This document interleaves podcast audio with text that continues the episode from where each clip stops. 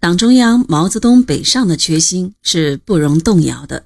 毛尔盖会议后第二天，右路军立即北上。八月二十一日，林彪率领第一军团第二师第四团作为先导，从毛尔盖出发，进入茫茫无际的大草地，向班右地区开进。过草地前，林彪把第四团团长王开湘、政委杨成武招到军团部，开门见山地说。中央决定北上过草地，军团命令你们团为过草地的先头团。他还说，这个任务是艰巨的，不管过草地有多大困难，我们必须走过去。这是执行党中央北上抗日决定的很重要的一个步骤。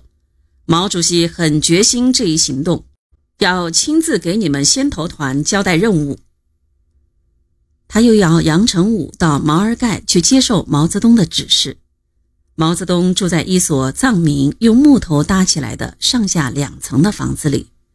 见到杨成武，毛泽东说：“这次你们四团还是先头团，要知道草地是阴雾腾腾、水草丛生、方向莫辨的一片泽国。”你们必须从茫茫的草地上走出一条北上的行军路线来。他详细询问部队的思想、物资准备情况，指示四团要克服一切困难，走出一条北上的行军路线。毛泽东还把自己作为晚饭的几个青稞面馒头拿给杨成武吃。第四团作为红军大队的先锋。首先进入了无边无际的大草地。茫茫草地纵横数百里，渺无人烟，到处都是乱蓬蓬的蒿草覆盖着的沼泽，下面是南侧深浅的泥潭，一滩滩紫黑色的污水发出令人窒息的臭气，稍有不慎陷入泥潭，如无人救助，就会被沼泽吞没。草地里天气变化无常。忽而艳阳高照，碧空如洗，野花怒放；忽而狂风大作，电闪雷鸣，雨雪交加。大草地成为横在红军前进路上的一只猛兽，张着大嘴，虎视眈眈地盯着天不怕地不怕的红军部队。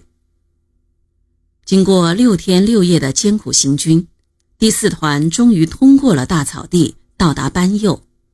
红一军团大队随后跟进。进入草地，部队的粮食遇到极大的困难。林彪指示侦察人员全体出动，寻找一切能够吃的草叶和草根。他说：“找他几百种、几千种，越多越好。”侦察员找到的野草，林彪大部分都要自己尝尝，看是否有毒。而且自己也常常骑上骡子到野外去找野菜，找到能食用的野草就拿来介绍给部队。林彪还特别重视找向导的工作，草地里没有人烟，也没有道路，找好向导成为通过草地的关键。林彪对侦察科长刘忠交代，一定要善待请来的当地向导，照顾好他们的生活。他说。有些事在日常生活中你认为是小事，有时它会成为部队工作中的重要环节。作为领导，要善于抓住这个环节。在路上，他几次找几个向导谈话，亲自做他们的工作。每次见到，总要问东问西，很是关心。次日。毛泽东等中央领导人与前敌总指挥部随第三十军和第四军北上，断后的是彭德怀的红三军团。他亲自组织以陈赓为队长的担架队，硬是把肝脏化脓的周恩来和重伤未愈的王稼祥抬出了草地。